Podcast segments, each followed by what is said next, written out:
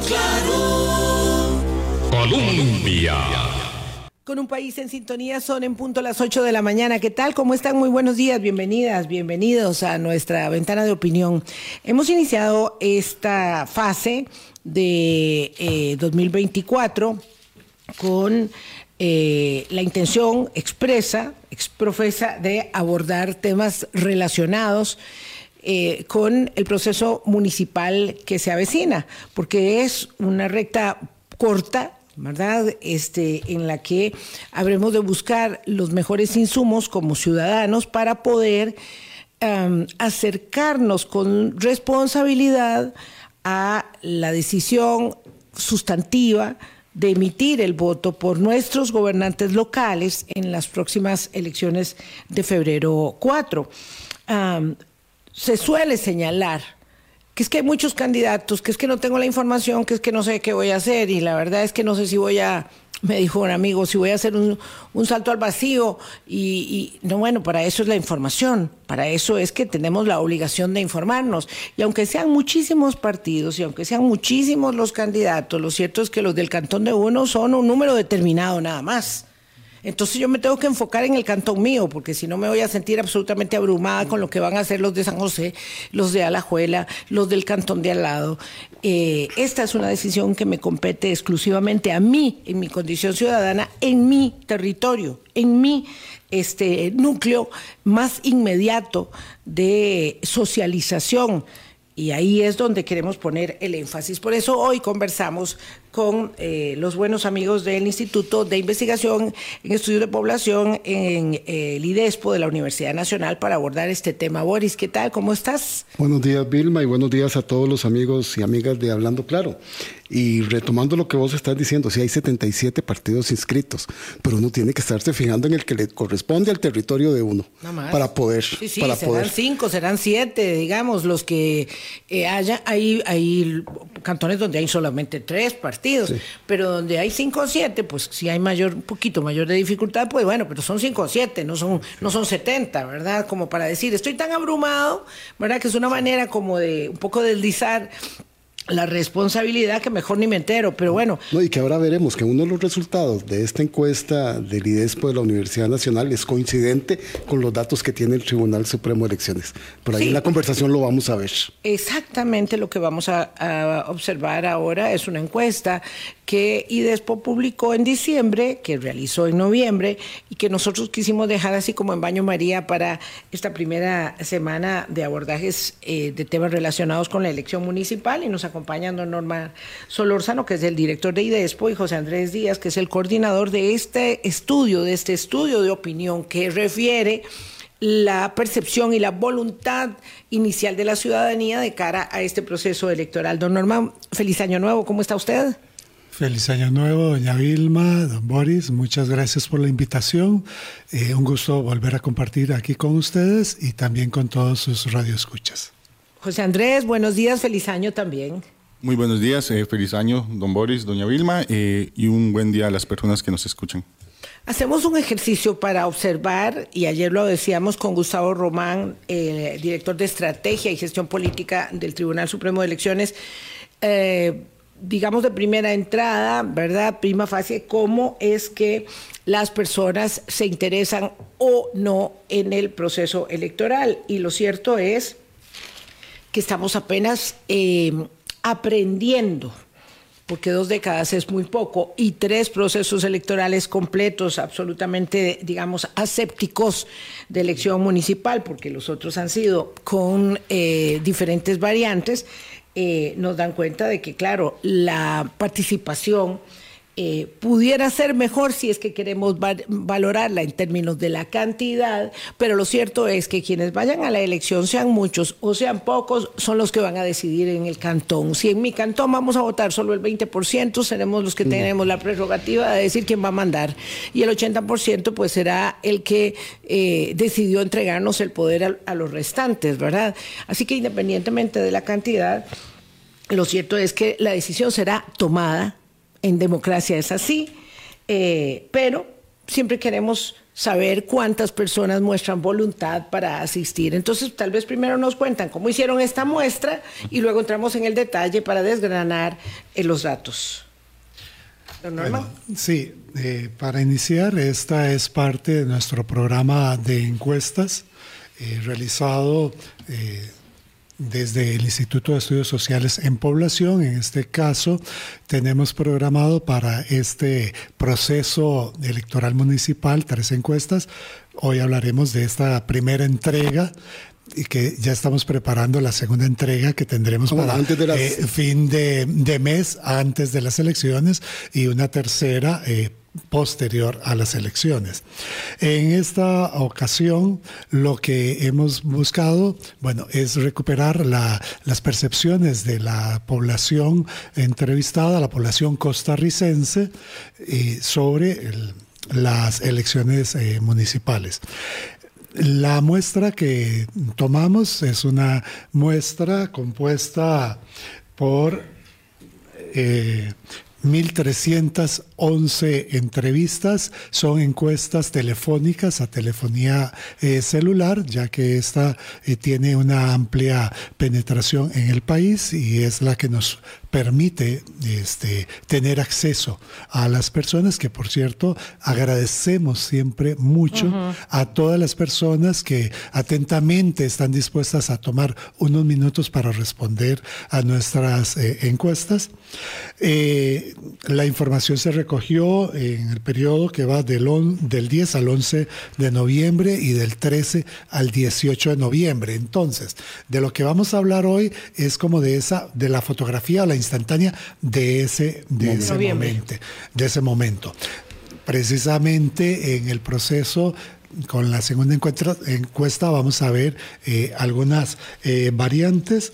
Claro. Y tenemos un error de muestreo del 2,7% y un nivel de confianza del 95%. Sí, aquí lo importante es saber que una encuesta de 1.300 personas es muy representativa de la, voluntad, de la voluntad de toda la nación. Exacto, era lo que iba a enfatizar, que esta es una encuesta nacional, es representativa, que inclusive en términos de variables como edad, eh, es representativa de la población costarricense, por eso nuestra muestra es ponderada con los datos de la encuesta de hogares del INEC como Instituto Oficial de Estadísticas en términos de eh, el nivel educativo y también de la representación eh, de género. Entonces, sí es una muestra que nos dice, bueno, en ese momento la población costarricense conformada de tal manera pensaba el proceso electoral que se estaba iniciando de esta determinada manera de la que vamos a hablar y ahora. Resulta interesante que ya con, esos datos a noviembre, el 47, casi el 47% de la población estaba decidida a votar. 43,5%. Eh, ahí, más o menos. Tal vez José Andrés nos, nos explica bien exactamente cuántas personas, de, cuántas eh, están decididas a votar. Decididas. Eh, la primera pregunta que le consultamos a la población fue que en una escala del 0 al 10, donde 0 es que usted ya está seguro de que no va a asistir ¿verdad? a las unas y 10 que está completamente seguro, eh, ¿qué tan seguro está? ¿verdad? 46.4. Vamos a cambiarle la dirección del micrófono ah, porque tiene el micrófono en un lado. Sí, hablando del otro lado. Sí. Exacto. Gracias. Eh, el entonces tenemos que hacer un 47% de la población que nos manifiesta que están seguros, seguros de votar y un, digamos, un 15% que ya se declara que se va a abstener. Por supuesto, estos datos no corresponden a lo que históricamente ha sido el comportamiento, debido a que hay este otro grupo de la población eh, que está, digamos, en el intermedio que podría eventualmente ser abstencionista, lo que, eh, comparándolo a otras investigaciones que hemos realizado, generalmente las personas que contestan de 1 a 6 son los que terminan engrosando este, este grupo de abstencionistas. Entonces podríamos estar hablando de una proyección aproximada, ¿verdad?, a noviembre de eh, un 34-38% de eh, posible abstencionismo en las elecciones municipales, o eso obviamente en promedio, ¿verdad? Sabemos que históricamente cantones que tienen una participación electoral altísima, mucho más alta que en las, incluso que en las elecciones nacionales, y cantones pues donde eh, la participación electoral llega si acaso al 20%, ¿verdad? De, del padrón. Pero en promedio estamos viendo que se comporta según lo que han sido otras, o parece que se irá a comportar, más bien, parecido a lo que han sido otras elecciones a noviembre, ¿verdad? Del año pasado. Con esta proyección que dice José Andrés, más bien habría un leve incremento según la encuesta con esos datos. Con esos datos, ¿verdad? Noviembre ah, eh, del año, ¿verdad? Del año pasado. Hay que esperar la, la que estamos haciendo ahora en enero y, terminar viendo cómo los partidos logran, ¿verdad? Incentivar. Las personas que ya están decididas ir a votar, pues perfecto. Uh lo que necesitan es ver por quién. Digamos, lo que los partidos tienen que ver es con este grupo de personas que están, digámoslo así, como tibias, ¿verdad? Puede ser que sí, puede ser que no vaya a votar. Sí. Hay un, hay un dato que a mí me llamó muchísimo la atención, ¿verdad?, de este estudio a noviembre que hizo el IDESPO. Y es que del total de personas decididas a votar, este, casi la mitad dice que lo haría por un partido provincial o cantonal, que es lo que yo les decía que es coincidente con lo que dice el Tribunal Supremo de Elecciones. Tenemos 50 partidos cantonales inscritos. O sea que realmente, como abordaba Vilma al inicio del programa, esta es una elección que el elector y uno enfoca en el territorio realmente. Sí que sobre eso, eh, vinculado al resultado anterior que estábamos dando, aunque sea leve, sí se va notando al menos esa tendencia a ir a incrementar eh, la voluntad de participar con el voto en las elecciones municipales. Tal vez sea ese nivel de cercanía lo que va poco a poco eh, convenciendo, atrayendo a la gente. Y en efecto, tenemos que 43 eh, .5, casi 44% de la población encuestada eh, eh, dice que estaría dispuesta a votar por un partido cantonal o ah, provincial.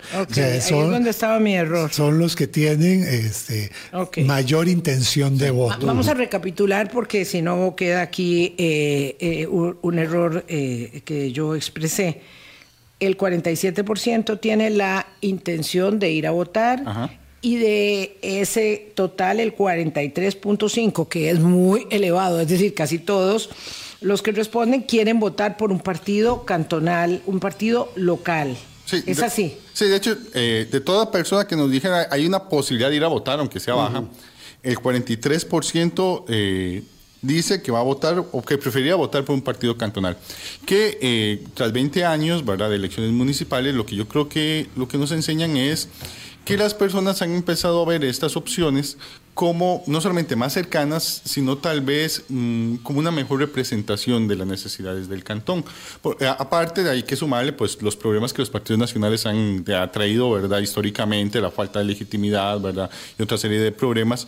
Eh, entonces, eh, creo que las personas están tratando de ver en estas opciones que posiblemente ven, son mis vecinas, mis vecinos, son grupos que, que piensan solamente en los problemas de, de la comunidad, ¿verdad? Que están más enfocados en eso, que parecen una opción política más atractiva. Sí, Hay que verlo con cuidado, no va a decir que esas elecciones municipales vamos a tener un aumento ¿verdad? de alcaldías de partidos eh, con, con, partidos cantonales, podría ¿verdad? verse, pero nuevamente va a depender finalmente de la cantidad de personas que vayan a votar ¿verdad? en cada cantón y cómo se vaya a configurar. Sí, yo quisiera mm, reparar en esto que señala José Andrés Díaz, que es el coordinador de esta encuesta de opinión que hace IDESPO de la Universidad Nacional hay una multiplicidad de factores, ¿verdad? Y aquí nunca eh, existen razones eh, eh, únicas para explicar el comportamiento de nosotros, los electores, ¿verdad? Las y los ciudadanos con derecho a elegir y ser electos, para expresar este, nuestra inclinación.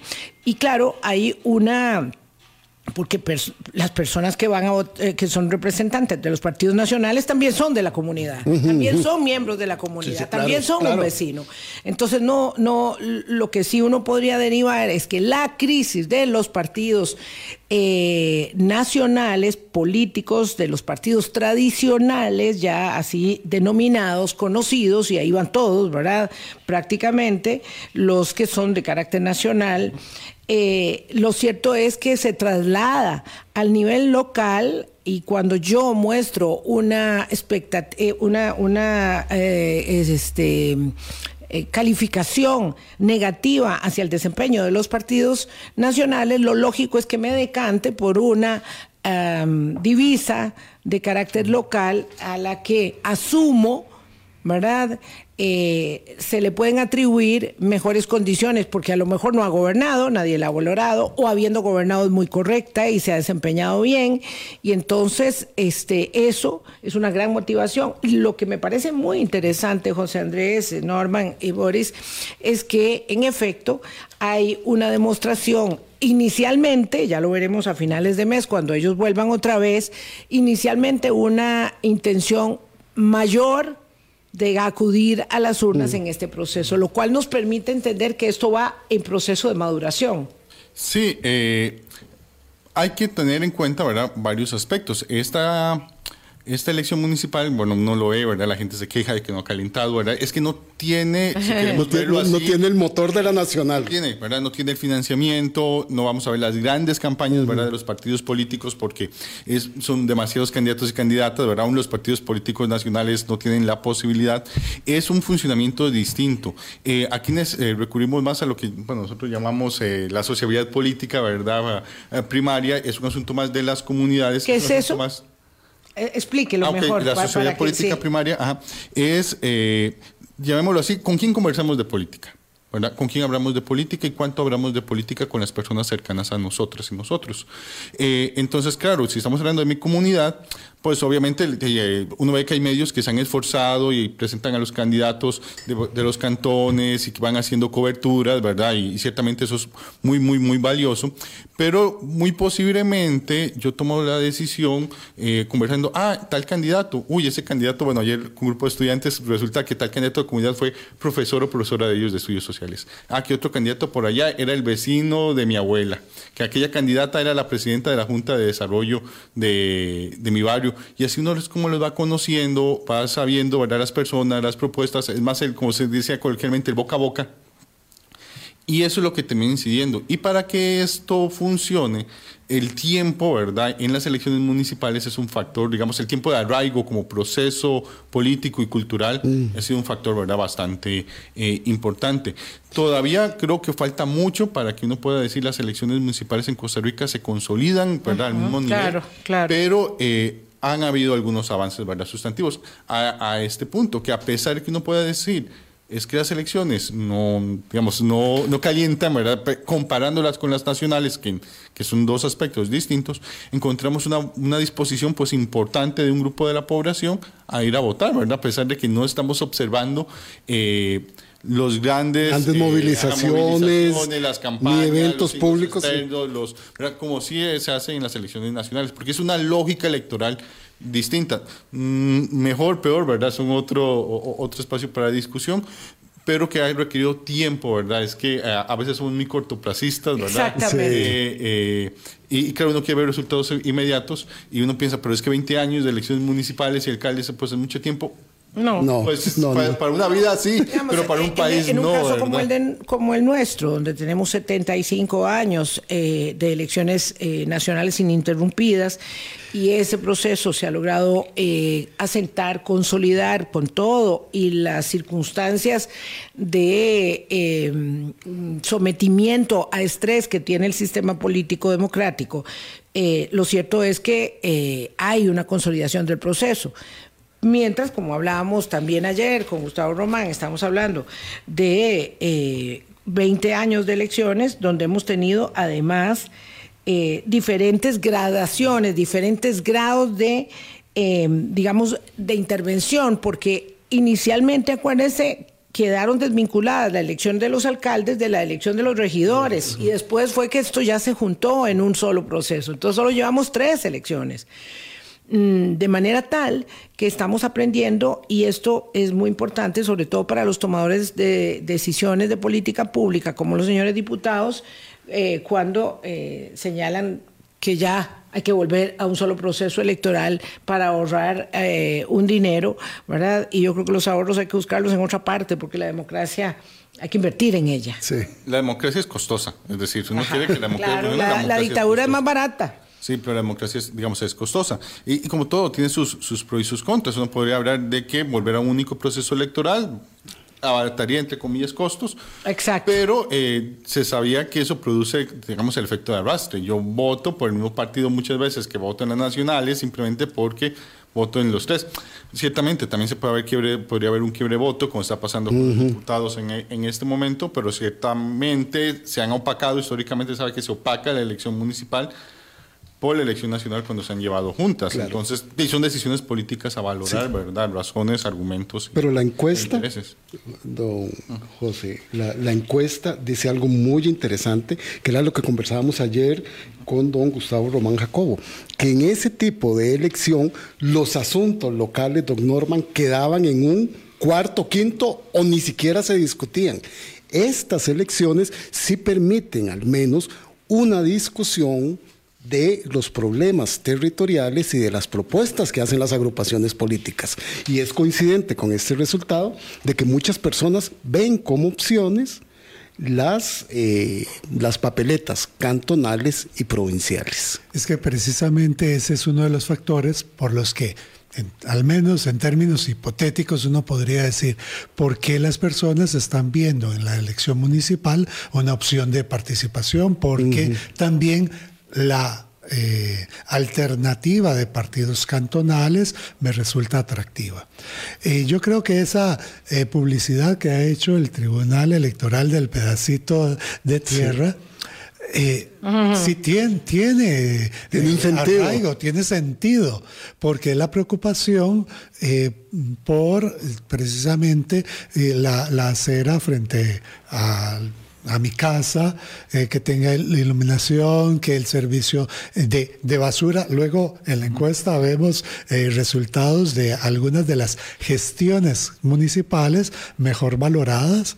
Bueno, eh, pensemos cuando tuvimos aquel grave problema no podría decir con certeza absolutamente resuelto que no lo ha sido, pero al menos paliado el tema de los desechos de la basura. Bueno, Hoy día la población, al menos aquí en la encuesta, eh, dice, sí, las municipalidades al menos han respondido en ese nivel y en algunos otros, otros servicios.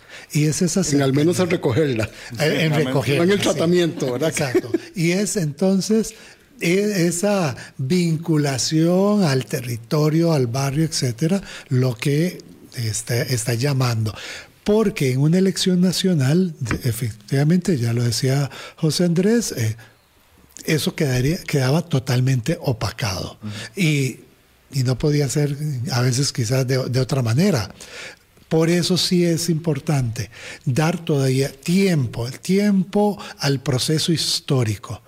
Eh, José Andrés decía, tal vez eh, muy, mucho tiempo para una vida, pero para un país eh, estos 20 años apenas han sido un pequeño Pero experimento. Ya, aún así, José Andrés, la encuesta nos da datos que son alentadores respecto a este proceso de las elecciones municipales. Porque ustedes dividen, ¿verdad? Es la muestra y sacan porcentajes de lo que llaman el votante tradicional, el votante flotante y el apático. Y el tradicional supera en un 55%, ¿verdad? y los flotantes son el 28%, que son los que votan a veces sí, a veces no.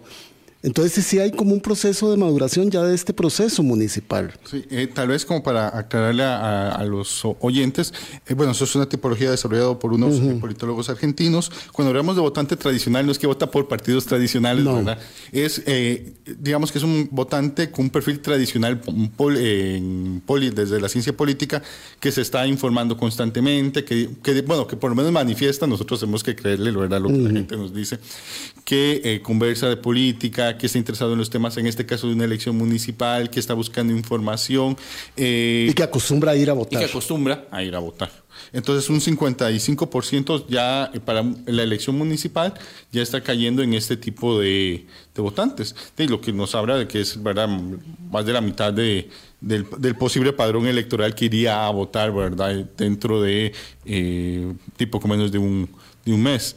Eh, y eso sí nos, nos señala que ya hay un arraigo verdad en un grupo importante de la población de este proceso y los flotantes, que es que a veces van y a veces no van, también tienen un porcentaje importante. el flotante alcanza casi el 30%. El flotante es ese votante que dice, me interesa, pero todavía no me estoy informando, me informo al final, puede ser que, que sí, una parte no vaya a votar, ¿verdad? Termine convirtiéndose en, en abstencionista, pero eh, sí muestra un cierto interés. Y bueno, y el apático, que es un 17%, ya es aquel que dice yo quiero votar, nos manifestó al inicio, quiero votar, pero ya cuando uno empieza a sondearlo, realmente no quiere buscar información. Ese no quiere quedar mal con el ah, encuestador. exacto, exacto, Ese no quiere quedar mal. Y tal vez es que, claro, hemos ido eh, arañando pedazos de la encuesta y entonces no hemos abordado, porque yo quería que habláramos de, de los ejes temáticos que le interesan a la gente, pero ya brincamos a esto. Y entonces yo sí eh, procuro eh, quisiera que en eso nos centráramos, en que este sea un ejercicio pedagógico, porque la gente no tiene por qué entender, ¿verdad? Ni en qué va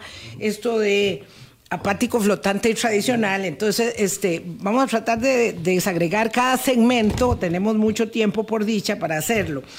Eh, vamos a ver.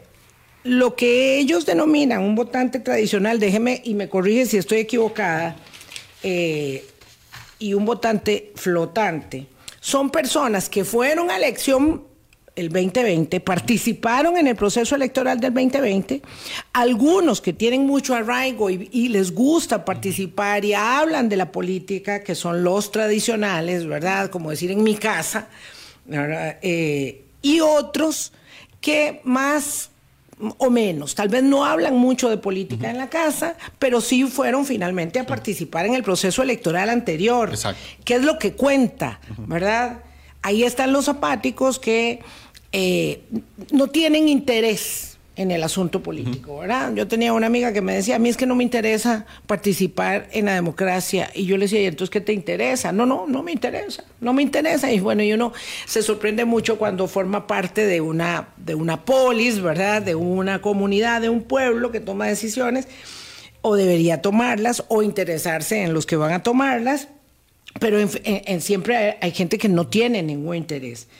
Entonces, esto significa que ustedes ¿Con qué propósito hacen esta tipología de votantes? ¿Para qué sirve algo como esto en un proceso como en el que nos encontramos? Bueno, este funciona para dos aspectos. Eh, eh, la, primera, sí nos ayuda a hacer esta proyección de la que hablamos al inicio, de, bueno, y al final, ¿cuántos posibles votantes, verdad, eh, vamos a tener para las elecciones municipales. Y también nos ayudan a explicar, pero ¿por qué es que están votando? Es por un asunto tal vez coyuntural en algún momento de que eh, las personas están indecisas, pero hubo una coyuntura, algún tema, eh, algo que pasó en mi comunidad que finalmente me eh, lleva a votar o no, ¿verdad? Y también la coyuntura podría llevarme a, a abstenerme, o es ya porque tengo, llamémoslo así, si queremos ver algún tipo de valores cívicos, de una tradición eh, electoral, de, un, de una costumbre, si queremos verlo de esa forma, de ir a votar, ¿verdad? Eh, tal vez no voto por la persona que creo, ¿verdad?, que es la mejor, pero lo que más se acerca a representar mis intereses. Eh, uno vota entre las opciones que El único que yo conozco es el único que me da más confianza, porque de los cinco candidatos es, el que yo conozco. Eh, es el que tuvo de, muy emotivo. La propuesta que más se acerca, o tal vez subieron varios con propuestas que me gustan, pero finalmente solo puedo votar por, por una a uno. Muy subjetivo, quise eh, decir. entonces, nos ayuda a tratar de explicar, bueno, ¿y qué está motivando al votante en Costa Rica? Es porque hay, llamémoslo así, valores políticos, democráticos arraigados, porque tenemos esa eh, costumbre de votar, ¿verdad? Que no entiende la costumbre de votar, que simplemente voto por, por a ciegas, sin voto porque me toca votar, sino porque ya tengo uh, interiorizado, ¿verdad? El hablar de política, el leer sus programas, en de en analizarlo, en de en las capacidades que uno tenga, ¿verdad? Y en las limitaciones que tiene uno de, de asimilar la información. Bueno, hasta 1998 hay que eh, eh, contextualizar que en Costa Rica toda la gente iba a votar. Es decir, el nivel de abstencionismo de este país estaba situado en las personas que estaban básicamente hospitalizadas fuera del país, este, o con una condición muy particular que marcaba su inasistencia a las urnas.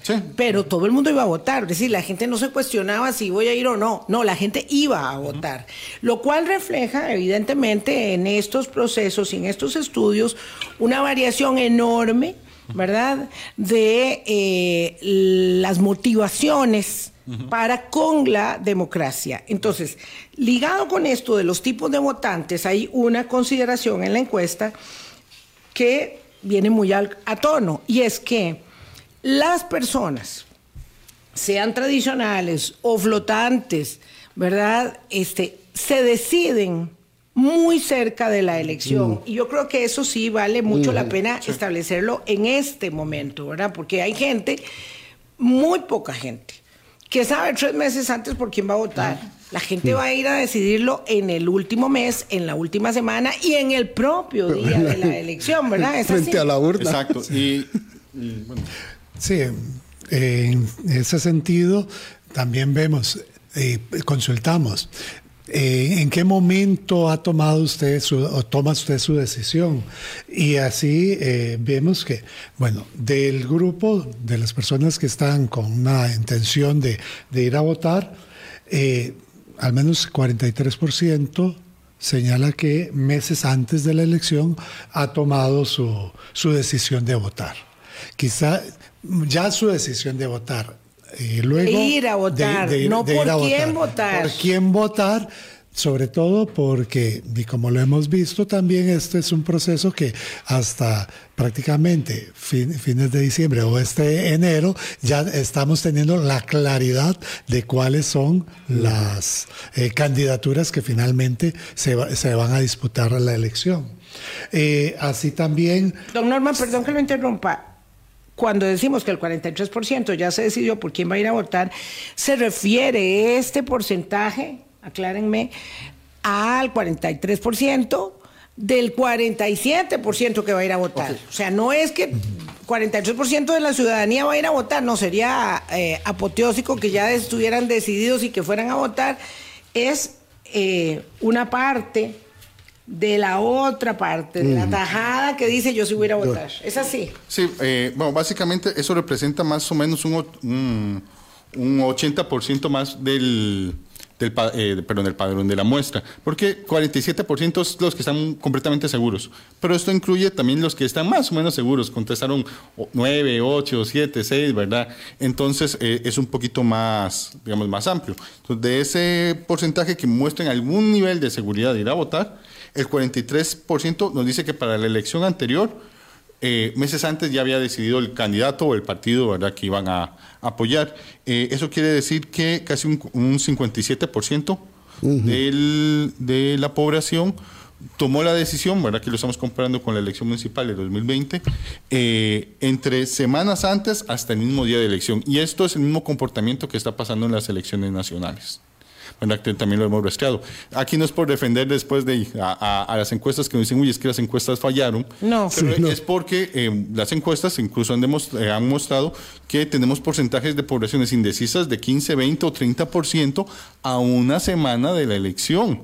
Y un 30% que se decida en los últimos tres días, ¿verdad? ya cuando no se pueden hacer encuestas, sí. cambian completamente. Cambian el resultado. Un resultado. Eso que es lo que también nos quiere decir, por ejemplo, para estas elecciones municipales eh, los partidos tienen que saber que a este día, a tres semanas de la elección, muy posiblemente un 50% de su electorado todavía no se ha decidido, ¿verdad? O no los conocen. O, no los conocen. O, están pensando entre dos o tres, ¿verdad? Es decir, a este momento, como se dice ojo de buen cubero, yo diría que las 84 elecciones que vamos a tener, porque son 84. Todas están abiertas. Todas están en el aire. Nadie está seguro porque el, ojo, si el 43% dice que se decidió, eh, esto refiriendo al proceso electoral anterior, eh, semanas antes, el 56% se decidió en el mismo mes, en la misma semana y en el mismo día.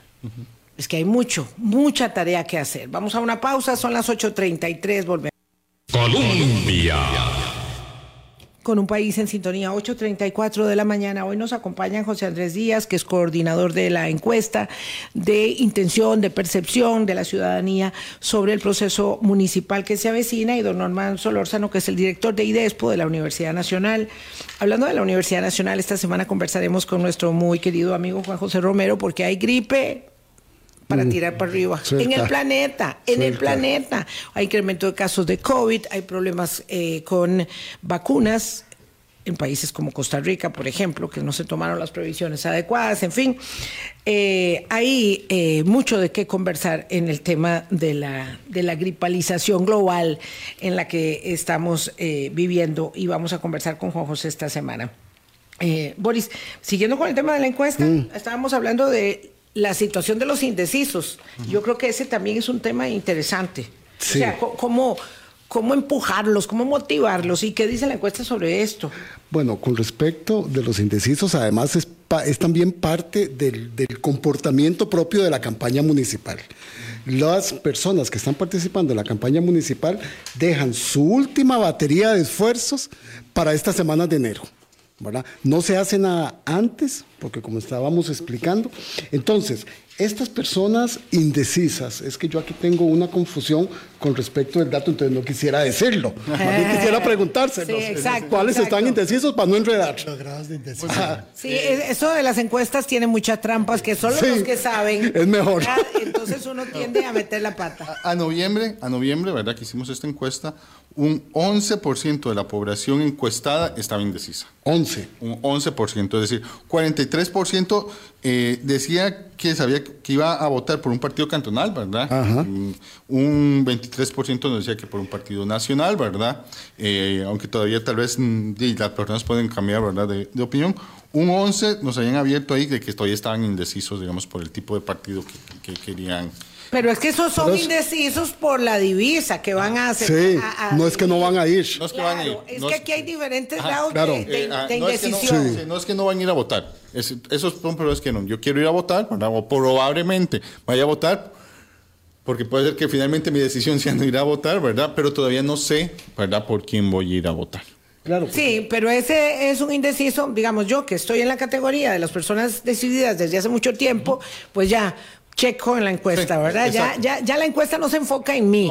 O el partido o los partidos no se van a enfocar en este votante que está tan decidido.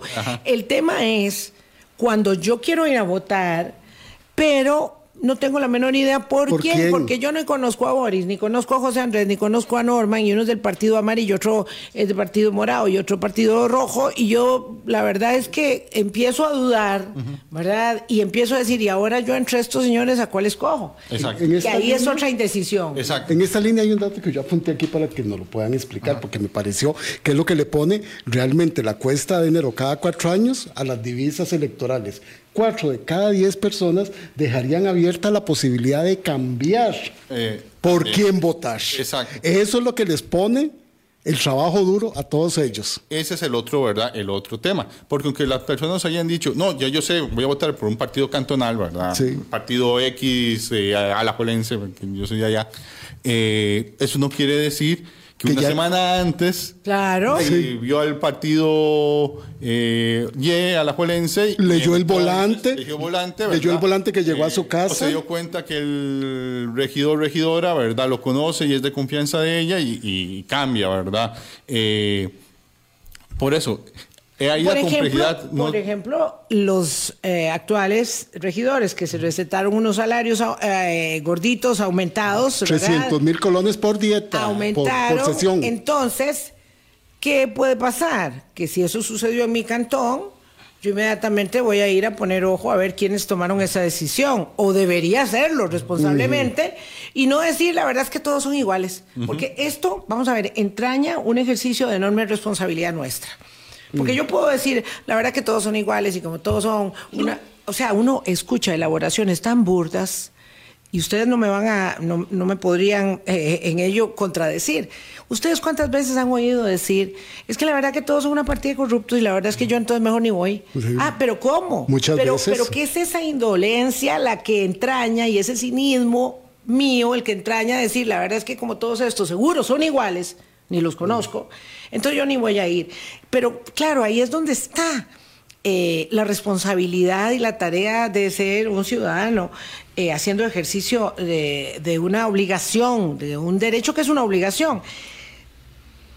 Puede ser que en mi cantón se haya producido un aumento desmedido de dietas y yo voy a ver quiénes fueron los que votaron por eso. Escazú. No puedo, no puedo. Escazú, ¿qué fue? Bueno, claro, está bien. Entonces yo no puedo reclamarle a los partidos eh, A y B que votaron en contra de esa decisión de aumentar el salario, pero voy a responsabilizar a C y D que votaron mayoritariamente para que ese aumento se diera. Y ahí yo tengo una posibilidad de elegir eh, discerniendo paja de grano, ¿verdad? Eh, porque ¿cómo es posible que esto haya pasado en un cantón donde se supone que casi dan por descontado que va a ganar el mismo grupo político? Sí. Pero ¿qué clase de ejercicio crítico y de autoevaluación están haciendo los escasuseños o harían los escasuseños si deciden que les da lo mismo que siga gobernando el mismo señor? Ah, no, es que ya hay muy efectivo, sí, claro, para todos los efectos, ¿verdad? Este es el tipo de consideraciones que uno tiene que hacerse para, para tragar para su saquito, porque tal vez yo no entiendo las encuestas, no entiendo los votantes, no entiendo, eh, tengo que entenderme y saber quién soy yo como ciudadano. Pero entiendo mi realidad en donde estoy viviendo y conozco a las personas. Y es que precisamente esto que está señalando Vilma, no podemos como ciudadanos, ciudadanas eh, responsables, simplemente ceder, ceder el espacio a otros en esa burda generalización que estoy totalmente de acuerdo. Es que todos son corruptos. Bueno, entonces cedo el espacio. si yo estoy diciendo eso, entonces debo tomar la decisión de que, ah, bueno, voy a, intervenir, voy a participar, voy a ir a hacer esa vigilancia eh, democrática de lo que están haciendo. Porque si no, entonces, disculpen, ¿cuál es el corrupto? Si no sería yo que estoy dejando ese espacio liberado, ¿verdad? Entonces, ahí sí es importante en este juego, con, en el caso de las elecciones municipales, que nosotros eh, vayamos eh, con, interés, no, nos informemos. Es cierto que hay limitaciones, hay limitaciones de recursos, que a veces estas limitaciones también son eh, hasta provocadas o intencionadas.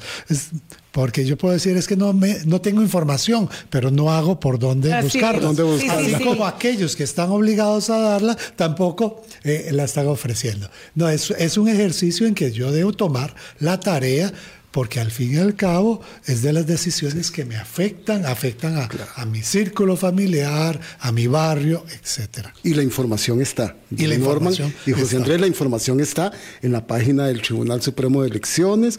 Todas las opciones partidarias también activan sus redes sociales, sus volanteos. La información está y, si me permiten solo brevemente agregar, cuando ahora eh, mencionábamos antes de que la democracia es costosa, es que no solamente es costosa en términos monetarios, es costosa también en mi compromiso como ciudadano o ciudadana.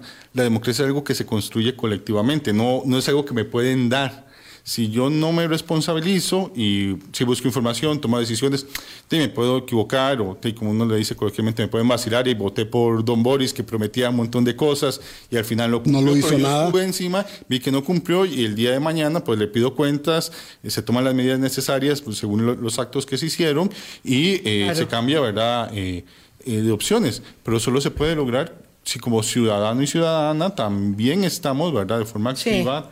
Sí, esto cuando, cuando hablamos, porque yo fui la primera que hablé del costo, eh, eh, estamos hablando de la inversión que hay que hacer en una campaña electoral, ¿verdad? Los millones de papeletas que hay que emitir, la cantidad de gente que tiene que estar involucrada en el proceso, en fin, todo este tema de el andamiaje que sustenta una elección transparente, con garantías y tan certificada como la nuestra Estamos hablando de, plata, estamos hablando de la responsabilidad, estamos hablando de que el 4 de febrero no me voy a ir a la playa, no me voy a ir de vacaciones y alguien dirá, pero es que era el único día que yo podía en todo el año. Bueno, y ahí, no sé, puede ser, ¿verdad? Pero, pero vaya, si hay otros fines de semana, ¿por qué vamos a planear el paseo ese día?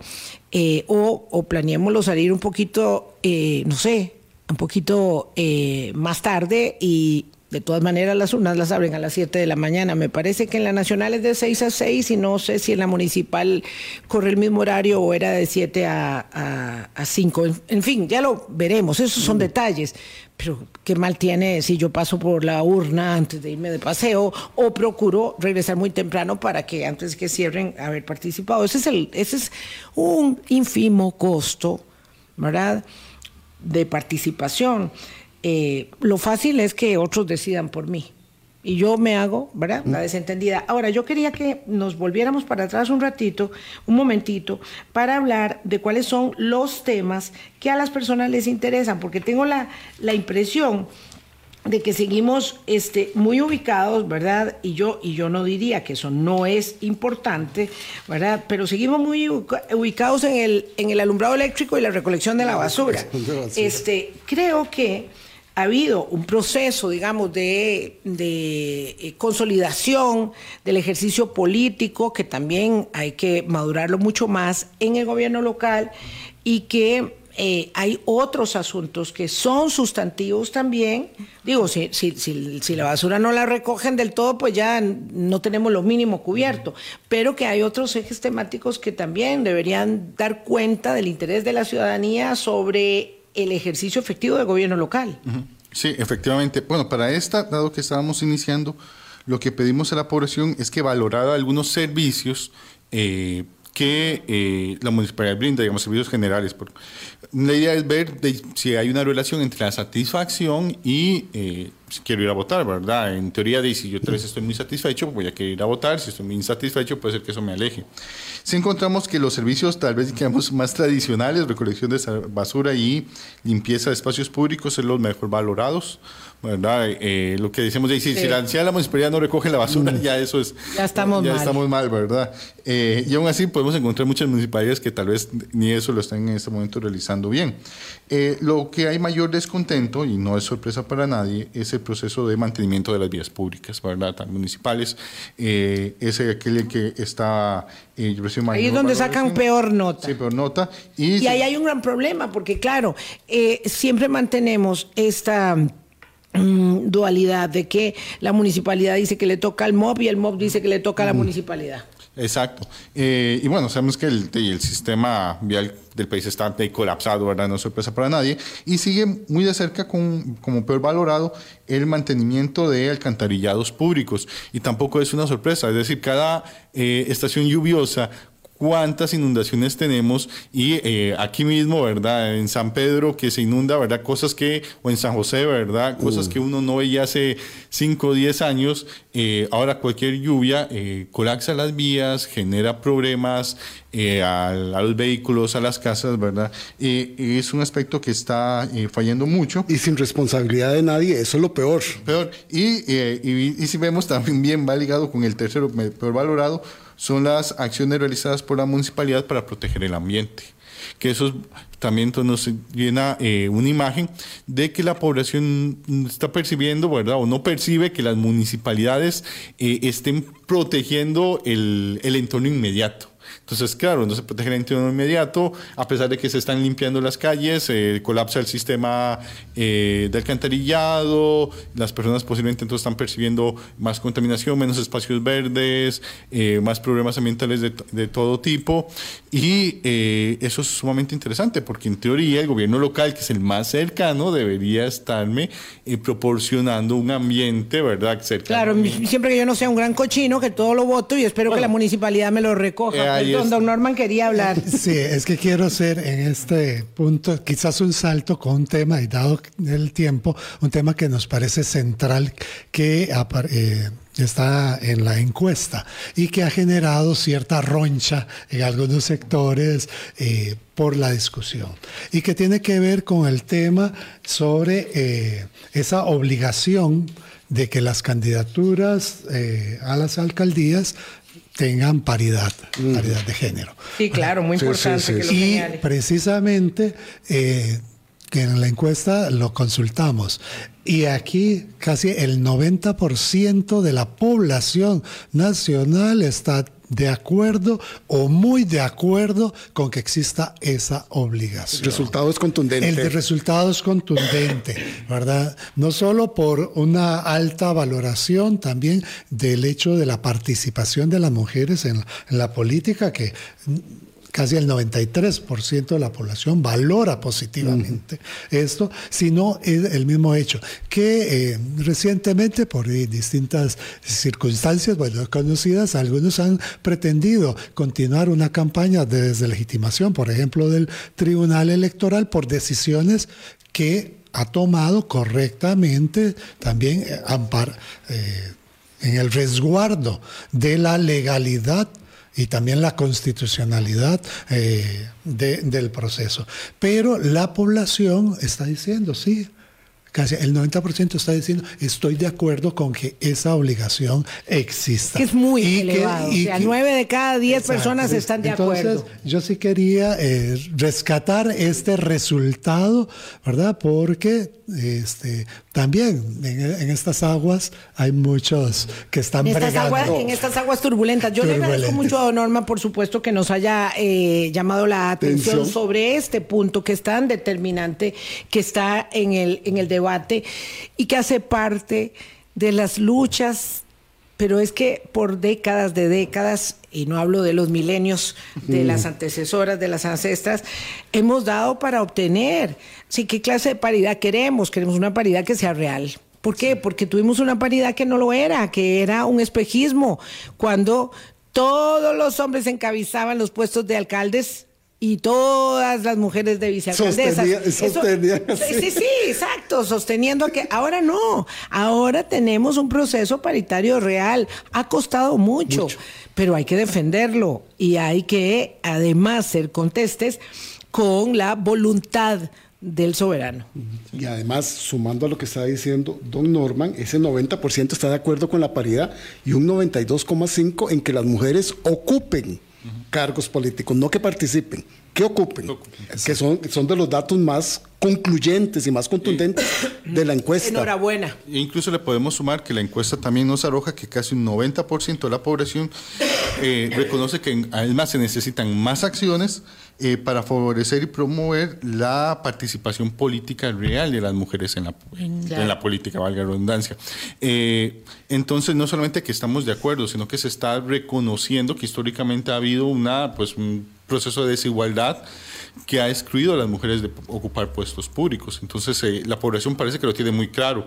Eh, uno puede decir que tal vez sea mucho un discurso, ¿verdad? Que la posición políticamente correcta podría ser para una parte eh, importante de la población solamente, pero el hecho de que ya se reconozca es un gran avance si lo vemos con, pues, comparando con datos de estudios anteriores, donde estamos muy por debajo de esos, pues, esos umbrales. Ahora por lo menos ya se reconoce y no, uno puede decir es de la boca para afuera, pero por lo menos ya está ahí, ¿verdad? Mencionado, ya eh, la sociedad lo tiene, costarricense lo tiene como visto como una clara necesidad el eh, incentivar que las mujeres puedan ocupar puestos públicos. Bueno, ya vamos cerrando. Aquí me llamaron la atención porque vamos a tener que pasar del viejo, eh, de la vieja denominación, definición de recolección de basura a residuos sólidos. y luego cuando hablamos de los temas de eh, el alcantarillado y demás, estamos hablando de los temas del drenaje urbano. Hay mucho que aprender ah, sobre estos temas, de estos temas y vamos a hacer un programa específico sobre los servicios para que les quede más claro, ¿verdad? Que brinda o debe brindar un gobierno local que atienda las necesidades. Yo creo que sin duda el tema de los espacios públicos tiene cada vez mayor importancia en un país donde desgraciadamente carecemos de una gestión del espacio público lúdico adecuado para la recreación, para el deporte, para la socialización esto, eh, cuando uno tiene la oportunidad de ir a otros lugares, realmente duele mucho eh, darse cuenta el estado de, eh, de abandono de la política pública referida al tema de espacios públicos. Espacios públicos que atiendan poblaciones con programas y acciones, ¿verdad? Que eso es muy importante. Exacto Claro, son para las personas. Los espacios eh, públicos eh, y son determinantes para establecer los vínculos del tejido social entre personas muy diferentes, muy diversas. Allá, por ejemplo, donde se encuentran unos parques públicos eh, para niños, incluso para mascotas, se, da, un encuentro entre personas no conozco espacios públicos, parques específicos para adultos mayores y eso sería un tema muy interesante también para conocerlo, para entenderlo. Pero bueno, vamos a hacer otros abordajes temáticos para acercarnos un poco al interés y tratar de motivarles, dado que no podemos entrevistar a centenares de candidatos, pero para poder acercarlos a los temas que les puedan permitir a ustedes a su vez buscar alternativas. Nos vamos. Nos vamos. Muchísimas gracias, don Norman y José Andrés. muchas gracias. Esperaremos los resultados de la encuesta. Exacto. para poder valorar respecto a lo que la fotografía de noviembre. Sí, a, reiterar que también el agradecimiento por este espacio, pero sobre todo a las personas que nos escuchan, si reciben en estos días la llamada de nuestros entrevistadores, que también eh, den un ratito de su tiempo y a fin de mes estábamos presentando el resultado de esa segunda encuesta. Muchísimas gracias las 8.55 en punto de la mañana. Buenos días. Estuvo con nosotros José Andrés Díaz y don Norman Solórzano también de el IDESPO de la Universidad Nacional. Chao.